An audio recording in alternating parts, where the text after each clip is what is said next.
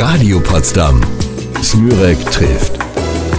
Herzlich willkommen bei Smürek trifft, dem Talkformat aus Potsdam. Sie haben es sicher schon mitbekommen, ich treffe in der Sendung regelmäßig Menschen, die hier leben, arbeiten oder leben und arbeiten. Wenn Sie meinen heutigen Gast mal googeln, dann erhalten Sie 431.000 Einträge. Sicher auch, weil er in den letzten Jahren die Medienlandschaft so aktiv mitgestaltet hat wie kaum ein anderer. Er hat im wahrsten Sinne des Wortes für Schlagzeilen gesorgt und zwar schon mal für mindestens 5000 die Aufmacherschlagzeilen einer großen deutschen Tageszeitung. Er hat den Papst getroffen, viele Präsidenten und Musiker und andere berühmte Menschen. Wenn Sie wissen wollen, wie man mal einen Gesprächstermin bei Donald Trump kriegt, wie man es mit 50 noch mal in der WG aushält oder auch wie man inmitten der Stadt Potsdam Ziegen hält, dann sind Sie in meiner Sendung heute genau richtig. Vor einigen Jahren war in meiner Sendung seine Frau Katja Kessler. Heute habe ich ihren Mann, Ex-Bild-Chef und Herausgeber Kai Diekmann. Hallo. Hallo, guten Morgen. Äh, wir treffen uns heute hier im, also wir haben uns zu Hause getroffen und gehen, machen einen kleinen Spaziergang durch den neuen Garten. Und äh, treffen wir uns hier, weil es Ihr Lieblingsort oder weil es so praktisch ist, weil wir jetzt gerade bei Ihnen zu Hause losgegangen sind? Nein, weil es hier traumhaft schön ist. Ich wäre ja am liebsten auch mit Ihnen joggen gegangen. Ähm, das ist nämlich hier meine Lieblingsbeschäftigung äh, im neuen Garten. Aber ich finde es einfach hier äh, traumhaft schön und gibt nichts Schöneres als äh, hier morgens. Und wenn man dann noch so Glück hat, wenn es so ein kalter Wintermorgen ist und die Sonne scheint hier, dann ist man auch relativ alleine im Park. Äh, hier zu laufen oder spazieren zu gehen, das ist ein guter Einstieg in den Tag, in die Woche. Sie haben auch das Wasser direkt vom Haus. Gehen Sie regelmäßig schwimmen? Ähm, natürlich äh, seltener im Januar, äh, aber im äh, Sommer gehe ich äh, sehr viel dort schwimmen. Ähm, ähm, Wie viel Grad muss das Wasser haben? Ach so, das äh, äh, ehrlicherweise wird ja der äh, Jungfernsee relativ schnell warm. Der ist sogar ein bisschen wärmer als der Heiliger See, äh, weil er sehr flach ist. Und äh, also jetzt gerade nach äh, diesem super Sommer im vergangenen Jahr, da hatten wir da Wassertemperaturen, glaube ich, 22, 23 Grad. Ähm, das war äh, alles in Ordnung. Ich glaube, die ersten Nachbarn, die baden immer so um die Osterzeit äh, einmal mutig an. ja, das wäre mir ein bisschen zu kühl. Sie haben sich auch sonst so ein bisschen Natur ins Haus geholt, Obstbäume, Bienen, Hühner. Woher kommt die Sehnsucht? Sehnsucht nach Natur? Ähm, also die Obstbäume, die waren schon da. Ähm, das ist ein alter Obstbaumgarten gewesen mit äh, ganz tollen Sorten äh, Apfel, ganz alten Sorten und ähm, dann haben wir gesagt, äh, wir haben vier Kinder ähm, und wenn man hier ja draußen ja fast ein bisschen ländlich wohnt, dann gehört dazu auch Viehzeugs und ähm, so ist das Viehzeugs dann nacheinander gekommen. Ich glaube, zuerst waren es die Bienen. Ähm, da haben wir inzwischen acht Stöcke. Ähm, Im letzten Jahr haben fünf es geschafft. Es gibt ja, ist ja nicht ganz äh, unkompliziert und, und trivial mit Bienen aktuell. Ähm, dann haben wir ganz viele Hühner.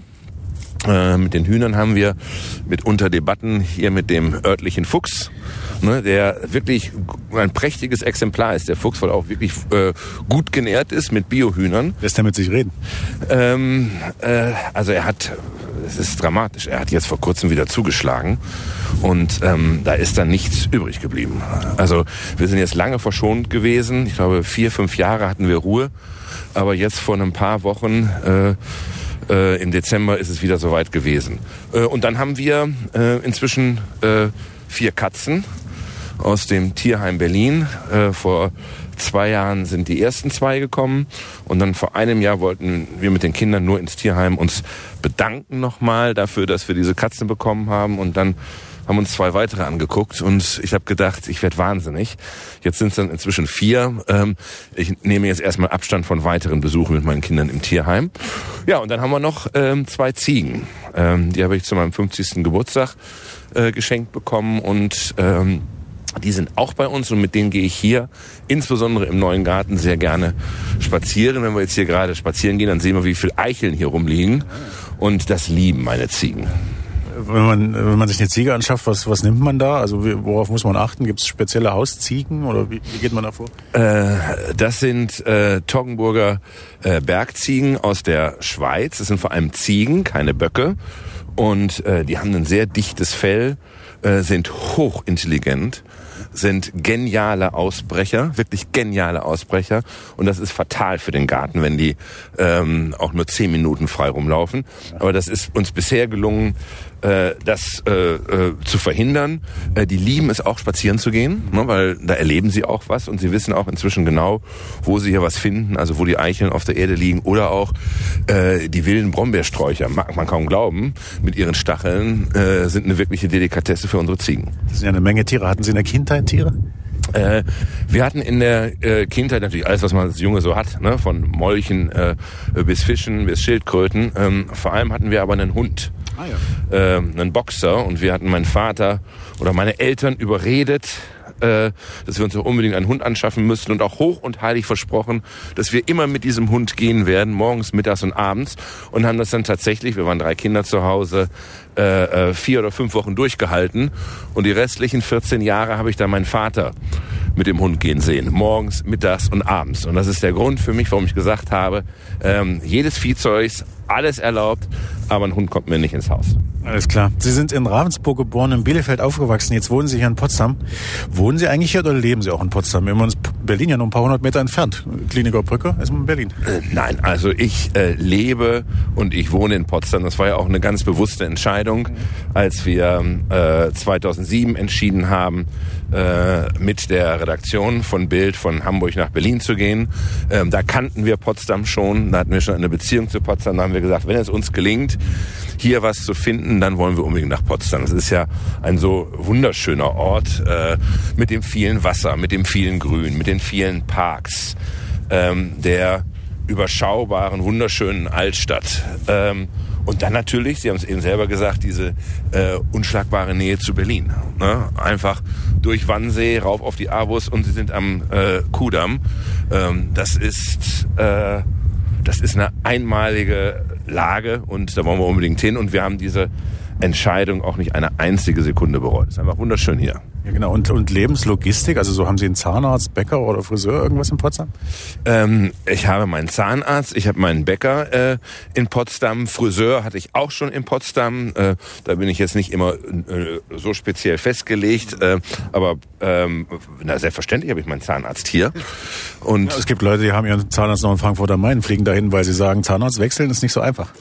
Äh, ähm, das stimmt. Ich habe ja zu Hause eine promovierte Zahnärztin, die aber nicht mehr äh, äh, praktiziert. Nein, wir alle haben unsere äh, Zahnärzte hier äh, in Potsdam. Ich finde, dass die Logistik hier äh, äh, großartig ist. Also ähm, auch irgendwann im Moment, ich kannte natürlich Butter Lindner noch aus Hamburg, ne, äh, aus Eppendorf. Und auf einmal gab es dann auch Butter Lindner hier, erst auf dem Wochenmarkt, äh, dann im Geschäft. Gleich neben Radio Potsdam. Genau. gleich neben Radio Potsdam. Man würde ja auch nicht glauben, dass es gerade, ähm, wenn es so äh, man so schnell in Berlin ist, dass es hier auch gelingen würde, ähm, eine überzeugende Gastronomie zu finden äh, im Verhältnis zu Berlin mit seinem überbordenden Angebot. Aber auch das ist großartig hier. Also wir sind hier. Äh, ob das die Schule ist, ob es die Infrastruktur ist, ähm, einfach sehr glücklich und zufrieden. Super. Sie wohnen ja wirklich traumhaft. Andere Menschen würden sich wahrscheinlich ein Bein ausreißen, um so wohnen zu können. Können Sie das noch wertschätzen? Ist ja so Dinge, die man irgendwie lange hat. Manchmal sieht man sie nicht mehr. Also ähm, der Blick auf den Jungfernsee, der nutzt sich nicht ab. Äh, überhaupt nicht. Und das, äh, das Irre daran ist, es gibt auch kein äh, äh, Wetter, wo man sagen würde, ähm, hm, jetzt gefällt mir das aber nicht, sondern äh, bei jedem Licht, bei jedem Wetter, zu jeder Jahreszeit ist es immer eine völlig andere Erfahrung. Und der, äh, der Jungfernsee kann ja wirklich alles sein. Der kann äh, äh, äh, tiefblau sein und ruhig dort liegen wie ein Teich. Und dann gibt's Tage, da spielt er auch Nordsee. Dann sieht man richtig Wellen. Äh, äh, es gibt da ja auch Möwen. Also ähm, der Blick auf den Jungfernsee und ähm, ich genieße ihn wirklich häufig. Ich mache das häufig, dass ich mich morgens dorthin setze mit einer Tasse Kaffee im Sommer nach draußen und einfach nur drauf gucke. Und genau das gleiche abends, äh, ähm, wenn sich dann das Ufer langsam im Abendlicht, in der Abendsonne einfährt, einfach nur sitzen und gucken. Ich glaube, ich glaub, viel mehr brauchen wir nicht. Äh, wann Kai Dickmann mit dem Schreiben in Berührung gekommen ist, was aus dieser Leidenschaft geworden ist, was ihm das alles eingebracht hat, das hören wir nach der Musik, die auch ausgesucht ist von Kai Dickmann. Where do you think you're going?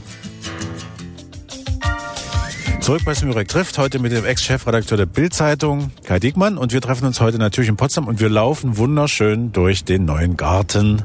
Die Natur ist auf unserer Seite. Was wollten Sie als Kind gerne werden und was sollten Sie sein? Also ähm, ich wollte werden, und das knüpfen wir dort an, wo wir vorhin äh, drüber gesprochen haben, ich wäre wahnsinnig gerne Tierarzt geworden. Wirklich? Ja. Äh, Das fand ich spannend, das fand ich aufregend, weil ich eben mich auch viel mit Tieren beschäftigt habe.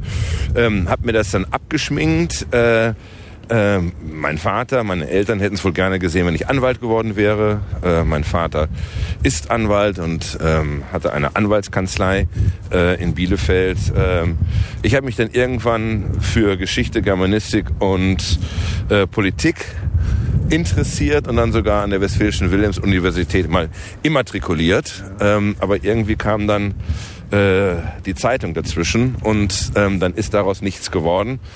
Ich habe das dann immer verschoben. Ich habe gesagt, ich muss zuerst ein Volontariat machen. Das ist das Nadelöhr in dem Beruf, wenn du Journalist werden willst und nicht irgendein akademisches Studium. Und dann mache ich das später und dann äh, war aber irgendwann der, Zug, äh, war der Zug abgefahren und dann wurde ich Korrespondent in Bonn und so ging es dann weiter. Und dann habe ich mich irgendwann äh, von der Vorstellung verabschiedet. Ähm, wir bleiben bei der Kindheit. Sie waren in einer katholischen Schule. Welche Werte haben Sie denn da mitbekommen? Ich bin an der ähm, äh, Ursulinenschule in Bielefeld gewesen. Ähm, das ist äh, hat insofern eine besondere Beziehung. Also zunächst einmal, ich bin äh, Katholik, weil meine Mutter katholisch ist, mein Vater evangelisch. Äh, Bielefeld ist Diaspora.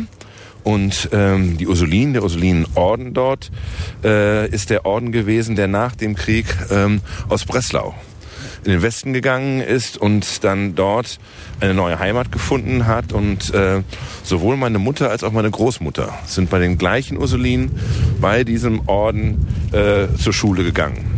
Insofern äh, war es, lag es dann nahe, äh, dass wir Kinder dort auch hingehen. Und ich habe diese Schulzeit dort äh, wirklich geliebt. Ich bin der Schule auch heute noch verbunden. Ich bin wahnsinnig gerne zur Schule gegangen. Ähm, äh, das war äh, ein hartes Lernen dort. Von uns wurde viel erwartet. Also äh, der Geschichte-Leistungskurs beispielsweise wurde von der Direktorin, Schwester Carola, selber geleitet. Und äh, als sich nur sieben Schüler für den Leistungskurs anmeldeten, dann wurde dieser Leistungskurs trotzdem durchgezogen. Und Sie können sich vorstellen, was das dann in, für Doppelstunden bedeutet. Da kann man sich dann als Schüler nicht wegdunken. Also das Thema Leistung war äh, ein Thema, was an der Schule gefördert und gefordert wurde, äh, aber auch das Thema äh, Gemeinsinn und äh, Solidarität. Also ähm, die Ursulinen, die ja ursprünglich aus der Mädchenerziehung kommen, ähm, historisch, ähm, sind ja dann auch ähm, diejenigen gewesen, die beispielsweise ähm, das Thema Inklusion ähm, äh, sehr früh äh, äh, besetzt haben. Und ähm, insofern war das wirklich eine Schule oder eine Schulzeit, an die ich heute noch wahnsinnig gerne zurückdenke und bin da heute auch noch in der Schulstiftung tätig. Die Herausforderung ist ja, ähm, die Orden ähm, äh, ähm, haben ja keinen Nachwuchs mehr. Das heißt, das Ordensleben wird auf Dauer nicht äh, aufrechtzuerhalten sein. Und wie organisiert man einen kirchlichen Schulbetrieb, äh, äh, wenn es den Träger, den Orden in dieser Form nicht mehr gibt? Gibt ja irgendwie, ich habe das Gefühl, dass die Kirche heute auch generell ja an Relevanz verliert. Ist das in Ordnung oder fehlt da Ihrer Meinung nach was in der Gesellschaft? Also zunächst einmal ähm, ist es so, dass die ganzen großen gesellschaftlichen ähm, Organisationen an Bindungskraft verloren haben. Das äh, äh, trifft die Kirchen auf der einen Seite, trifft aber auch die Gewerkschaften äh, auf der anderen Seite. Das hat natürlich auch etwas mit ähm, der Veränderung äh, der Gesellschaft zu tun. Ähm, äh, tatsächlich ist Kirche dort, wo sie ist, allerdings sehr lebendig. Also beispielsweise hier bei uns in Potsdam ähm, äh, ist Kirche, obwohl das ja nun wirklich hier ähm, Diaspora ist, äh, wirklich sehr lebendig. Unsere ähm, Kinder sind von Anfang an hier äh, auf der Marienschule gewesen. Ja. Ähm, ja auch eine kirchliche, eine katholische Schule. Äh, Träger ist das Erzbistum, die 38 von den Nazis äh, geschlossen worden ist und wo sich wahnsinnig viele Eltern ähm, nach der Wende engagiert haben, damit diese ähm, Schule wieder aufmacht. Und das ist heute Grundschule und Gymnasium und eine großartige Schule, eine florierende Schule mit ganz viel Zulauf. Wann haben Sie die Leidenschaft fürs Schreiben entdeckt? Gibt es äh, aus Ihrer Kindheit Tagebücher? Ähm, also ich habe tatsächlich, äh, glaube ich, 1978 mit 14 Tagebuch geführt, mhm. aber ähm, eher so im faktischen Notieren. Was war, um zu erinnern, äh, äh, wie man so ein Jahr verbracht hat. Äh, die Leidenschaft fürs Schreiben ähm, war gar nicht das allererste, sondern die Leidenschaft für Politik. Ja. Also ich bin im Wahlkampf 1980, damals hieß der Kandidat Franz Josef Strauß. Ähm, das war ein sehr hitziger Wahlkampf, ein sehr emotionaler Wahlkampf. Ähm, da bin ich äh, ja politisch sozialisiert worden. Ähm, das hat mich begeistert und äh, ich habe mich von dort an dann ähm, äh, politisch engagiert. Ähm, und zur politischen Engagement gehörte auch irgendwann die Kommunikation, nämlich das Herausgeben einer Schülerzeitung. Und die Schülerzeitungslandschaft war damals aus meiner Sicht sehr einseitig, sehr linkslastig. Und wir haben ein eher konservatives Schülermagazin dann gemacht, was dann aber innerhalb kürzester Zeit eine sehr, sehr hohe Auflage erreicht hat. Äh, wir haben also nicht nur an einer Schule vertrieben, wir haben dann irgendwann nicht nur an den Bielefelder Schulen vertrieben, sondern sind auch noch in andere Orte gegangen. Die Zeitung hatte am Ende eine Auflage von 35.000 Exemplaren. Und da habe ich dann vor allem mein, meine Leidenschaft fürs Zeitung machen äh, entdeckt. Und ähm, dann war es fast äh, zwangsläufig, dass ich meine Bundeswehrzeit, ähm, 83 bis 85, ähm, habe ich auch nicht wie geplant als äh, Kanonier der Panzerartillerie verbracht, mhm. sondern bin relativ zügig äh, zum ersten Chor versetzt worden, wo damals die Truppenzeitschriften Heer, Luftwaffe, Marine und äh, äh, die Informationszeitung Bundeswehr aktuell erstellt wurden. Und das hat dann ähm, äh, am Ende dazu geführt, dass ich dann mein Volontariat bei Axel Springer bekommen habe. Genau, und dann äh, waren Sie auch wirklich lange dort in Positionen mit sehr viel Arbeit, also Chefredakteur der Welt am Sonntag und dann auch 15 Jahre Chefredakteur der Bild. Alles sehr viel Arbeit. Äh, wir kommen da auch gleich nochmal drauf, aber ich habe nochmal eine andere Frage. Sie haben ja heute selber vier Kinder und das ist ja auch viel, aber wie viel Vater konnten Sie vor dem Hintergrund der vielen Arbeit eigentlich sein? Ähm also zunächst einmal ist völlig richtig, dass äh, ohne meine Frau, die mir dort an der Stelle den Rücken freigehalten hätte, äh, wäre das nicht gegangen. Ähm, da gab es schon auch einige Zumutungen. Also äh, ich erinnere mich, dass wir nach der Geburt äh, unseres ersten Sohns äh, ich am nächsten Tag oder ich fürchte sogar noch am gleichen Tag äh, nach Rom musste zu einer Begegnung äh, äh, äh, mit dem Papst. Und äh, meine Frau hat gesagt, ähm, äh, auf diesen Termin, auf diese Begegnung verzichtest du nicht, äh, du fliegst jetzt. Aber das ist schon, ähm, da fordert man was äh, von seinem Partner. Ähm, aber ansonsten habe ich immer viel Wert drauf gelegt, dass äh, Wochenende Wochenende ist und äh, wir dann auch tatsächlich äh, für die Kinder da sind. Wie kann ich mir Kai Diekmann als Vater vorstellen? Klassisch Fußball spielen, in den Zoo gehen? Was machen Sie so? Äh, äh, das haben wir sicherlich früher auch alles gemacht. Ja. Äh, äh, also insbesondere in Hamburg ja. äh, bin ich mit unserer ältesten Tochter ja. viel im Zoo gewesen. Einfach um sie auch zum Schlafen zu kriegen im Kinderwagen. Und äh, ansonsten machen wir, mache ich alles das mit meinen Kindern, was andere Väter auch mit ihren äh, Kindern machen. Ich versuche heute, wann immer ich auch mal ähm, Termine habe oder Reisen und es passt mit den Kindern, wenn die gerade nicht Schule haben, nehme ich auch immer gerne ein oder zwei Kinder mit. Das macht auch Spaß. Welche Werte sind Ihnen wichtig? Was sollen Ihre Kinder in jedem Fall für ihr Leben mitnehmen? Selbstständigkeit, Wahrhaftigkeit, äh, solidarisch sein, sich für andere interessieren, sich um andere kümmern. Ähm, vor einigen Jahren, als wir in der Türkei im Urlaub gewesen sind, äh, im Sommer 2015 sind wir unvermittelt äh, abends in eine Flüchtlingssituation geraten. Waren wir auf einer der, der griechischen Inseln, die sind, liegen da ja äh, 20 Minuten entfernt von der türkischen Küste, da fährt man einfach mit dem Schiff rüber und äh, kriegten halt mit, dass die Polizeistation dort überfüllt war mit Flüchtlingen und wurden erst äh, im Gespräch mit dem Wirt darauf aufmerksam, was dort eigentlich los ist. Mhm. Und ähm, da waren es vor allem die Kinder, die anschließend darauf gedrängt haben, als wir diskutiert haben, was können wir denn machen, wo können wir einen Beitrag leisten, dass es nicht darum gehen soll, äh, einfach nur Geld zu spenden, sondern dass wir als Familie äh, äh, mehr tun wollen und äh, wir seinerzeit die Entscheidung getroffen haben, maßgeblich auch getrieben von den Kindern, äh, Flüchtlinge bei uns äh, zu Hause aufzunehmen. Äh, was dann auch passiert ist. Ein Vater äh, mit seinen beiden Kindern, ähm, die dann bei uns knapp zehn Monate gewesen sind. Hier in Potsdam. Hier in Potsdam, jawohl. Ähm, worum Sie eigentlich, dass Ihre Kinder nichts Gedrucktes mehr lesen? Ähm, meine Kinder hören auch noch Musik. Allerdings brauchen sie dazu keinen Plattenspieler und kaufen keine äh, Schallplatten, so wie ich das noch und so wie sie das im Zweifelsfall auch noch getan haben. Also es geht äh, nicht um das äh, Trägermedium, sondern es geht äh, vor allem um die Inhalte.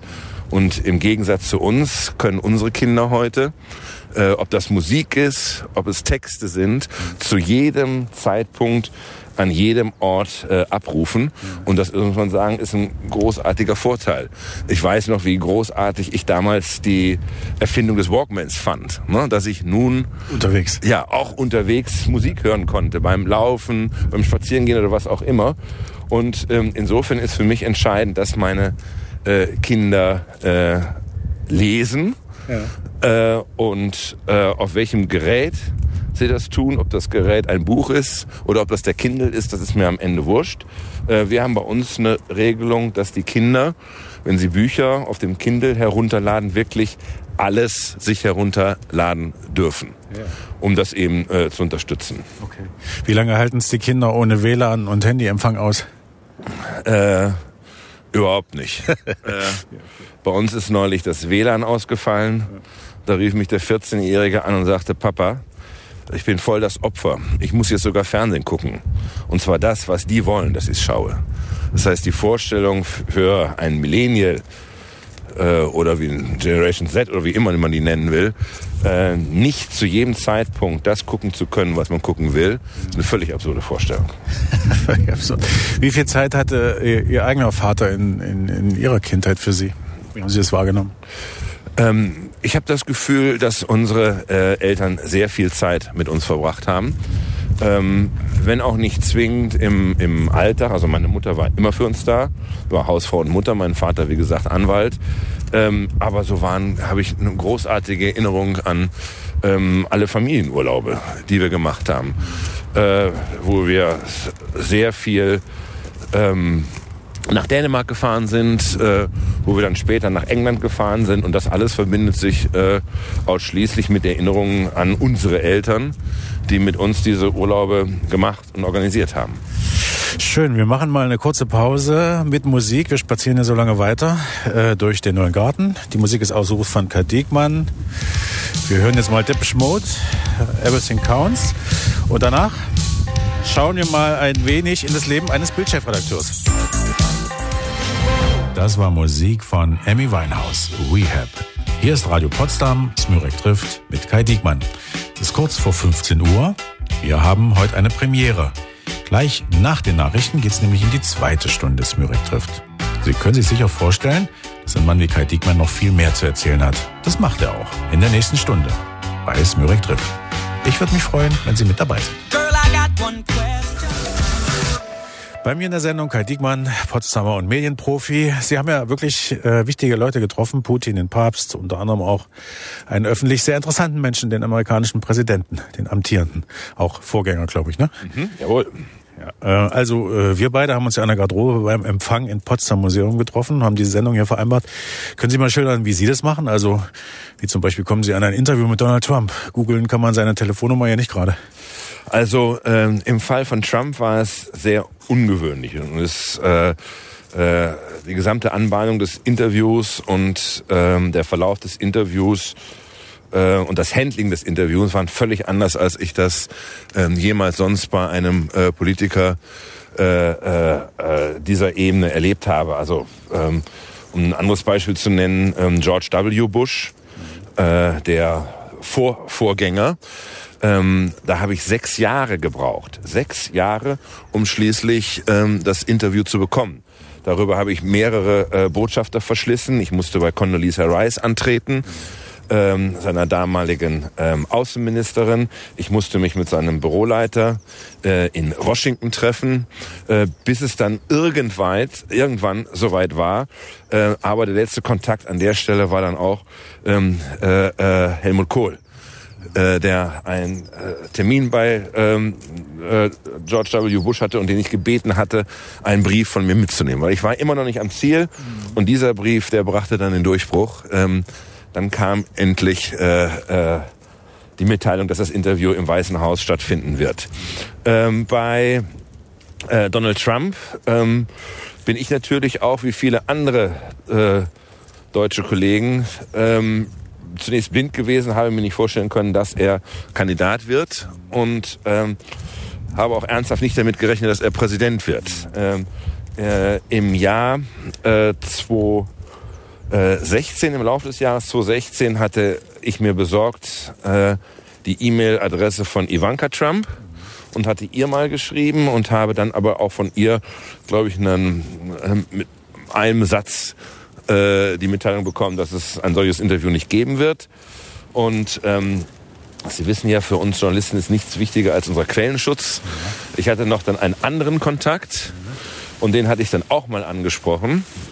Und dann bekam ich äh, irgendwann am Ende des Jahres, äh, Donald Trump war schon gewählt, war Präsident-elekt, eine einfache SMS. Ich möge doch bitte am Freitag, den 13. Januar 2017 im Trump Tower in New York sein.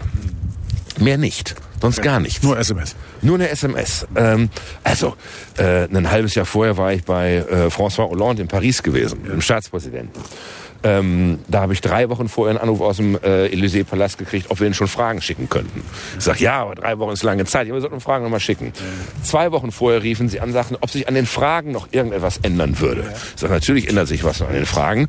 Und eine Woche vor dem Interview Ja. ähm, äh, kriegte ich einen Anruf aus dem Élysée-Platz, ich möge doch bitte an den Fragen nichts mehr ändern und auch an der Reihenfolge nicht, weil der Präsident habe sich darauf vorbereitet.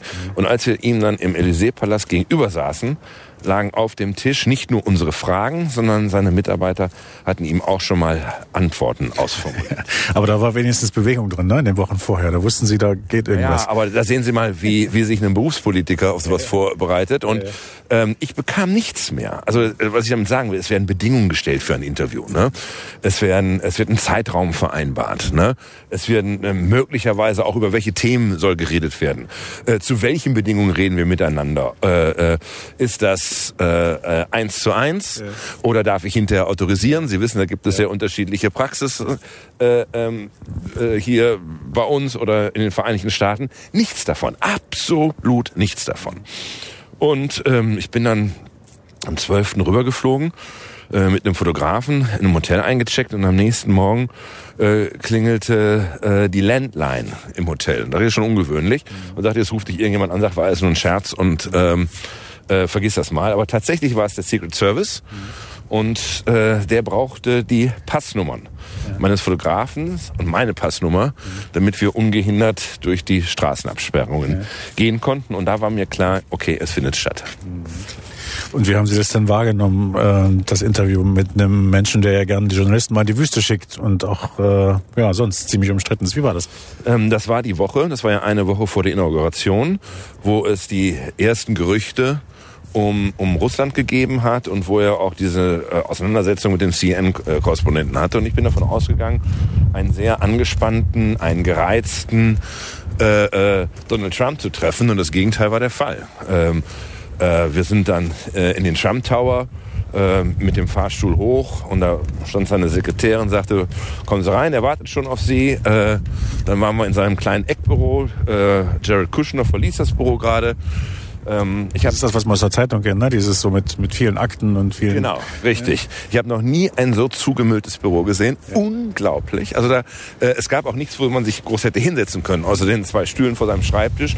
Und der Schreibtisch war auch wirklich äh, Zentimeter dick, Zentimeter dick mit Papieren und Briefen und Unterlagen. Äh, äh, zugeschichtet. Da war kein Stück Platz mehr frei, wo man hätte ein Diktiergerät oder sonst irgendwas hinlegen können. Und ähm, er war völlig aufgeräumt. Äh, ich muss sagen, auch charmant. hat sich äh, alle Zeit der Welt genommen, bis wir wirklich äh, äh, alle unsere Fragen gestellt hatten. Und es gab auch keine Frage, äh, der an irgendeiner Stelle ausgewichen ähm, wäre. Das war das Interview, wo er das erste Mal über äh, äh, zu viele deutsche Autos auf amerikanischen Straßen geklagt hat. Das war das Interview, wo die NATO obsolet genannt hat. Also ähm, das, Interview hat ja danach auch einige Schlagzeilen gemacht. Er hat dann übrigens auch keine weiteren Fragen gestellt, was wir mit diesem Interview machen. Ähm, ob er nochmal eine endgültige Fassung sieht oder ob irgendeiner Mitarbeiter eine Fassung sieht. Nein, wir sind rein, wir haben das Mikrofon äh, ähm, äh, äh, am Ende äh, aufgestellt, ha- haben die wörtliche Abschrift gemacht und haben dann diese wörtliche Abschrift äh, ein Stück weit überarbeitet, äh, äh, entsprechend veröffentlicht.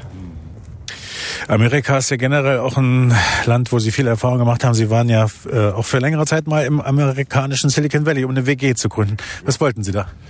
Ähm, das war das Jahr 2012. Das war das Jahr, in dem unser Verleger Axel Springer 100 Jahre alt geworden wäre. Und wir haben uns im Unternehmen die Frage gestellt, was würde eigentlich Axel Springer machen in einer Situation, äh, in der sein Geschäftsmodell so massiv bedroht wird, wie wir äh, zu dem Zeitpunkt von der digitalen Entwicklung in unserem Geschäftsmodell bedroht worden sind. Die Digitalisierung ist ja vor allem Entmaterialisierung. Das heißt, sie löst Physis in Bits und Bytes auf. Und die Zeitung hat sich auf dem Weg zum Kiosk äh, wortwörtlich in Luft aufgelöst. Ich brauche äh, keine Zeitungspapier mehr kaufen, wenn ich Nachrichten haben will. Die sind überall abrufbar. In der virtuellen Welt, der digitalen Welt, die ja die physikalischen Gesetze überwindet. Und unsere Antwort ist gewesen, äh, wir müssen dorthin gehen, an den Ort, von dem all diese Veränderung kommt. Nämlich das Silicon Valley. Um eine Idee davon zu bekommen, was kommt auf uns zu und wie schnell kommt es auf uns zu. Und was sind eigentlich die, die, die kulturellen Voraussetzungen, was sind die äußeren Voraussetzungen, um einen solchen Wandel ähm, erfolgreich managen zu können. Weil ich glaube, die, ähm, die wichtigste Erkenntnis war, ähm, äh, ich habe immer vorher gesagt, ich wu- wusste vorher, dass die Erde keine Scheibe ist.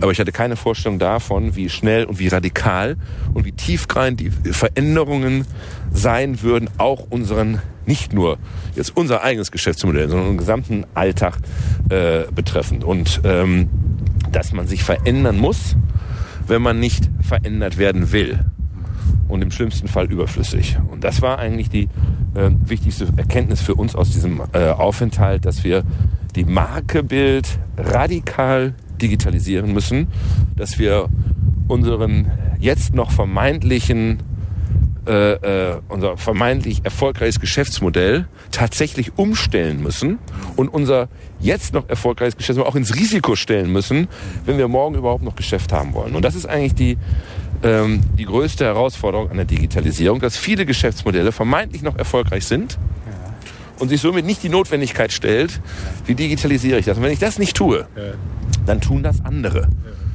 Und, Das geht dann ganz schnell. und das geht dann ganz schnell und dann sind sie mit ihrem Geschäftsmodell am Ende. Warum sind eigentlich die Amerikaner? Das ist jetzt eine große Frage wahrscheinlich, die vielleicht kriegen wir das in Kürze be- beantwortet. Also warum kommt Google eigentlich nicht aus Bielefeld? Warum geht das den, bei den Amerikanern immer so, so gefühlt schnell, viel schneller? Ich weiß nicht, ob es schneller geht, aber ich glaube, ähm, dass äh, in, Amerikan in Amerika eine ganz andere, unbefangenere Begeisterung für Technologie da ist als bei uns.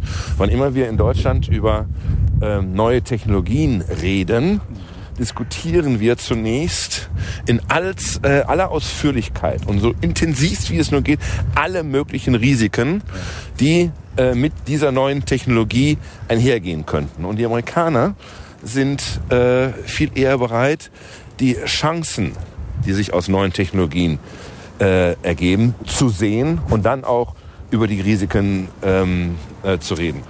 Äh, Unternehmertum hat einen völlig anderen Stellenwert in Amerika, als es äh, äh, das bei uns hat. Also in Stanford äh, hat ja wirklich nahezu jeder Student schon mal sein eigenes Unternehmen gegründet.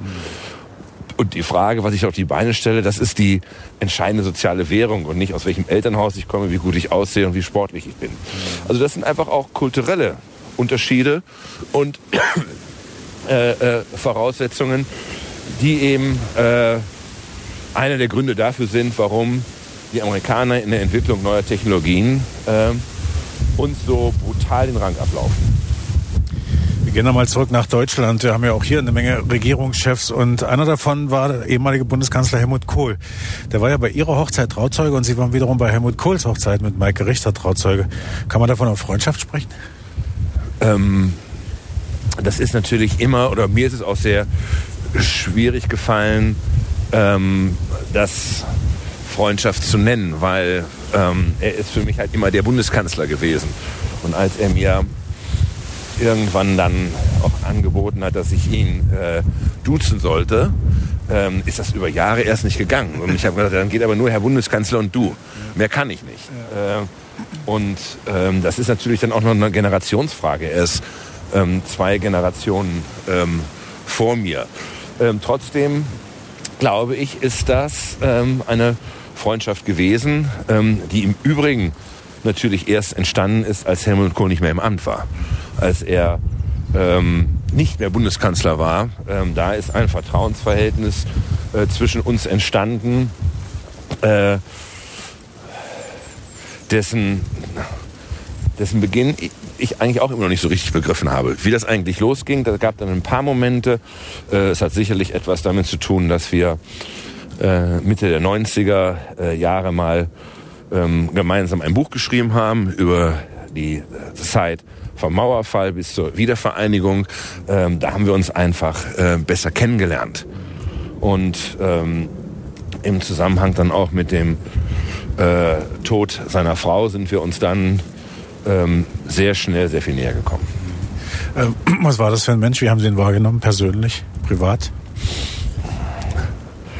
Ein unglaublich sensibler, liebevoller, ähm, treuer Mensch. Mit großartigem Humor, ähm, der alles andere als verbittert gewesen ist. Was man ja hätte annehmen können nach all den Schicksalsschlägen, die ihm äh, widerfahren sind.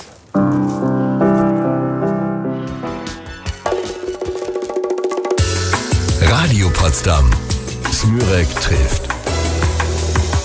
Gibt es irgendjemanden auf der Welt, dem Sie persönlich gerne noch mal ein paar Fragen stellen würden? Oder sagen Sie, mir reicht's jetzt, ich hatte irgendwie wichtige Leute und das geht, muss jetzt nicht mehr sein? Na, es gab ähm, über die Jahre, und da bin ich echt dran gescheitert, gab es jemanden, den ich wahnsinnig gerne getroffen Jetzt bin ich gespannt. hätte. Ähm, das ist der ähm, Subkommandante El Marcos Mhm. in äh, äh, Chiapas. Ähm, das ist derjenige gewesen, der sozusagen die Indios äh, in ihrem Aufstand gegen die äh, äh, mexikanische Regierung angeführt hat. Der Mann mit der Wollmütze und ähm, äh, der Pfeife. Der hat mich immer interessiert, immer fasziniert. Ähm, ich bin da, habe da auch ganz viele Reporter, so unter anderem äh, auch Julian Reichelt, als er noch Kriegsreporter war, äh, incentiviert, versucht es, lasst es uns irgendwie hinkriegen, aber hat nicht geklappt. Naja, aber Sie haben ja sonst wirklich unglaublich viele Menschen kennenlernen dürfen. Äh, Sie sind ja selbst sehr präsent in den sozialen Medien, produzieren ja auch sehr viel Content. Äh, ich war neulich mal in einem Vortrag von einem Neurowissenschaftler, der hat das irgendwie sinngemäß so gesagt, wenn man äh, eine Tageszeitung von Montag bis Sonntag äh, durchliest und jeden Artikel konsumiert, dann hat man irgendwie so viel Informationen wie Menschen im 18. Jahrhundert ihr ganzes Leben lang. Ist es nicht irgendwie auch zu viel für die Menschen? Also wir produzieren ja wirklich täglich Tausende von Dingen. Sie ja auch. Ähm, richtig. Ähm, und das ist ja auch die äh, Aufgabe von Journalisten, äh, diesen Content, äh, diese Menge an Informationen zu sichten, zu gewichten äh, und äh, in eine Form zu bringen, sodass sie äh, konsumierbar ist für Menschen. Ähm, natürlich besteht das Risiko in einer Welt, in der Informationen nicht nur redundant äh, verfügbar sind, sondern jetzt eben auch erreichbar. Ne? Durch die digitale Welt, durch Google sind Informationen erreichbar, äh, die früher nicht erreichbar waren. Im Übrigen äh, ist damit natürlich auch Wissen ein Stück weit demokratisiert worden. Ähm, die Herausforderung bleibt tatsächlich, äh, wie verhindere ich, dass ich äh, in einem solchen Meer an Informationen ähm, trotzdem mit dem Kopf immer über der äh, Wasseroberfläche bleibe und nicht einfach ertrinke. Kommen wir gegen Ende der Sendung nochmal zum Heute und zum Morgen. Sie sind ja jetzt heute so eine Art Anlageberater. Sie korrigieren mich, wenn, das, wenn ich das falsch sage. Gar kein Anlageberater. Ich bin Journalist geworden, weil ich nicht rechnen kann. Aber man kann irgendwie bei Ihnen sein Geld anlegen, ne? Man kann nicht bei mir sein Geld anlegen, sondern ähm, ich habe ähm, gemeinsam äh, mit Freunden, die tatsächlich aus der Geldanlage kommen, Leonhard Fischer, der äh, sein Leben lang Banker gewesen ist, seinerzeit jüngster Bankenvorstand Deutschlands. Wir haben uns die Frage gestellt, wie kommt es eigentlich, dass im digitalen Zeitalter auf analogen Konten ähm, über zwei Billionen Euro rumgammeln, für die es keine oder sogar Negativzinsen gibt. Äh, die Leute also ihr Geld aktiv vergammeln lassen. 92 Prozent der Deutschen äh, sind nicht am Kapitalmarkt investiert, sondern haben ihr Geld auf Sparkonten. Und wie gesagt, bei äh, einer Inflation von über zwei Prozent und Nullzinsen ist das eine echte Geldvernichtung. Und das war unser Urgedanke, da an dieser Stelle darüber nachzudenken, wie schaffen wir ein langweiliges Finanzprodukt, ein Fonds, der äh, äh, vor allem äh, vor allem eins bietet, nämlich Sicherheit und nicht unbedingt Spitzenrediten, aber eben dann auch dafür sorgt, dass wenn die Börsen, so wie sie im Moment nach unten krachen, eben aktiv gemanagt wird und äh, der, äh, der Vermögenserhalt äh, äh, gesichert ist, äh, schaffen wir ein einfaches, ein simples äh, Fondsprodukt, um eben eine Alternative für das Sparbuch zu bieten.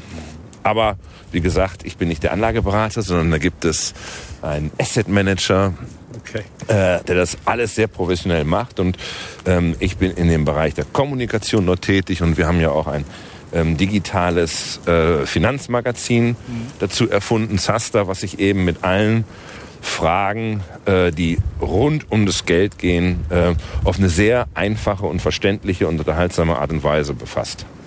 Und Sie haben eine Agentur, die heißt Story Machine. Was machen die? Story Machine ist eine Reaktion auf das geänderte Kommunikationsverhalten. Äh, wir sprachen ja vorhin über Donald Trump. Donald Trump hat begriffen, dass er im Zeitalter von Social Media keine klassischen Medienmarken mehr braucht, um sein Publikum zu erreichen. Er muss nicht mehr mit CNN reden, er muss nicht mehr mit der New York Times reden, er macht das direkt über Twitter. Auf Twitter hat Donald Trump aktuell 56 Millionen Follower. Das ist mehr als die größte Zeitung oder der größte Fernsehsender des Landes auf dem gleichen Kanal. Dort, dort kommuniziert er direkt mit seinem Publikum, ist Herr seiner Botschaften und zwingt sogar die klassischen Medien, äh, die Botschaften von dort zu übernehmen. 75 Prozent der Berichterstattung von CNN beschränkt sich inzwischen darauf, äh, Screenshots seiner Tweets zu zeigen. Und tatsächlich äh, ist es so, dass sie heute einen Großteil des Publikums überhaupt nur noch über Social Media erreichen. Nenne ich mal eine Zahl. Die Gesamtauflage aller deutschen Tageszeitungen ist in den vergangenen zehn Jahren von über 28 Millionen auf heute unter 15 Millionen Exemplare äh, geschrumpft. Gleichzeitig sind 31 Millionen Menschen äh, auf Facebook. Das aktuell am schnellsten wachsende äh, soziale Netzwerk ist Instagram. Äh, wenn Sie insbesondere das jüngere Publikum, und wenn wir über die Millennials reden, dann sind die ja inzwischen auch 38 Jahre alt und keine Teenager mehr. Wenn Sie die erreichen wollen, dann schaffen sie das nur noch über Social Media. Fragen Sie mal, äh, also eine der, der größten Herausforderungen, ja nicht nur für die großen Unternehmen, sondern auch für den Klempnereibetrieb um die Ecke, ist ja, wie kriege ich eigentlich den, äh, äh, den Nachwuchs von morgen? Wo sind die jungen Mitarbeiter, die ich brauche? Stichwort Demografie. Große Frage, auch in Potsdam. Richtig. Ja, selbstverständlich. Äh, und genau diejenigen, die Sie dort ansprechen wollen, erreichen Sie nur noch über Social Media. Weil Social Media bietet genau äh, die Werkzeuge an, äh, die früher eben ein Fernsehsender waren oder eine Druckerei. Und das, was früher ein Fernsehsender war, ist heute Facebook Live und Twitter ist eine Art Druckerei. So, ich muss es allerdings können. Das verhält sich mit diesen Werkzeugen so wie wenn ich jetzt äh, hier zur Karstadt gehe nach Potsdam und kaufe mir dort eine Leinwand und Acrylfarben und einen Pinsel. Dann macht Noch nicht, das- dass ich es kann. Ja. heißt noch nicht, dass ich Picasso bin, sondern äh, bleibt wahrscheinlich nur Kai Dinkmann. Das heißt, die Kommunikation auf diesen Kanälen, die muss, äh, die muss man können. Das ist ein Handwerk. Und da war unsere Gedanke bei Story Machine, wer kann das? Journalisten. Und deswegen haben wir einen großen Newsroom gebaut. Und wir sind sozusagen digitale Ghostwriter. Das heißt, wir äh, gestalten die Inhalte äh, für Kunden, für Unternehmen auf diesen sozialen Netzwerken. Eine andere Sache noch, Sie sind ja auch Vorstandsmitglied der Atlantikbrücke. Jawohl. Vorstandschef ist Friedrich Merz, Angela Merkel ist Mitglied. Wann erleben wir Sie in der Politik? Da können Sie doch auch hin. Da hätten Sie wieder Öffentlichkeit, Sie könnten was bewegen. Angefangen haben Sie auch mal zu studieren, Politik? Nein, also mir hat es äh, sehr viel Spaß gemacht, über so viele Jahre äh, Politik als ähm, Journalist äh, gestalten zu können. Ähm, das reicht mir völlig. Ich bin im Übrigen ähm, äh, äh, vor allem ja auch Vorsitzender des Freundeskreises von Yad Vashem hier in Deutschland. Und ähm, das ist selbstverständlich auch ein Engagement, was in Teilen politisch ist, in einem ganz bestimmten Sinne, wenn es nämlich darum geht, äh, die Erinnerungskultur ähm, an den Holocaust äh, in Deutschland äh, wachzuhalten und sich äh, darum zu kümmern und sich dafür zu engagieren. Und ähm, insofern äh, bin ich der Politik noch nahe, habe aber nicht das Bedürfnis, selber Politik betreiben zu wollen. Sie haben sich ziemlich oft neu erfunden, könnte man zumindest auch an Ihrem Äußeren äh, festmachen. Mal die Haare streng nach hinten gegelt, dann wieder dieser Hipsterbart. Das war auch immer ein Ausdruck von Lebensgefühl. Was können wir noch erwarten von Kai Diekmann? Was wird es noch geben? Auch wenn ich das noch wüsste, wenn ich das jetzt schon wüsste. Ich hab, wenn ich eines im Silicon Valley gelernt habe, dann ist es, dass man mit Vorhersagen ganz besonders vorsichtig sein sollte, vor allem mit solchen, die die Zukunft betreffen. Ähm, insofern lasse ich mich von mir selber überraschen. Wir lassen uns auch überraschen. Wir sind auch am Ende angekommen und genau jetzt auch wieder an Ihrem Haus angelangt. Der Spaziergang durch den neuen Garten hier am Jungfernsee ist vorbei. Wir hatten äh, wunderschönes Wetter. Ich danke Ihnen recht herzlich für Ihre Zeit. mich. Und ähm, wünsche Ihnen, liebe Hörer, noch einen schönen Sonntag. Und von Ihnen, Herr Diekmann, wünsche ich mir noch eine Musik. Wir hören jetzt zum Schluss David Bowie. Ne? Wunderbar. Und zwar Under Pressure.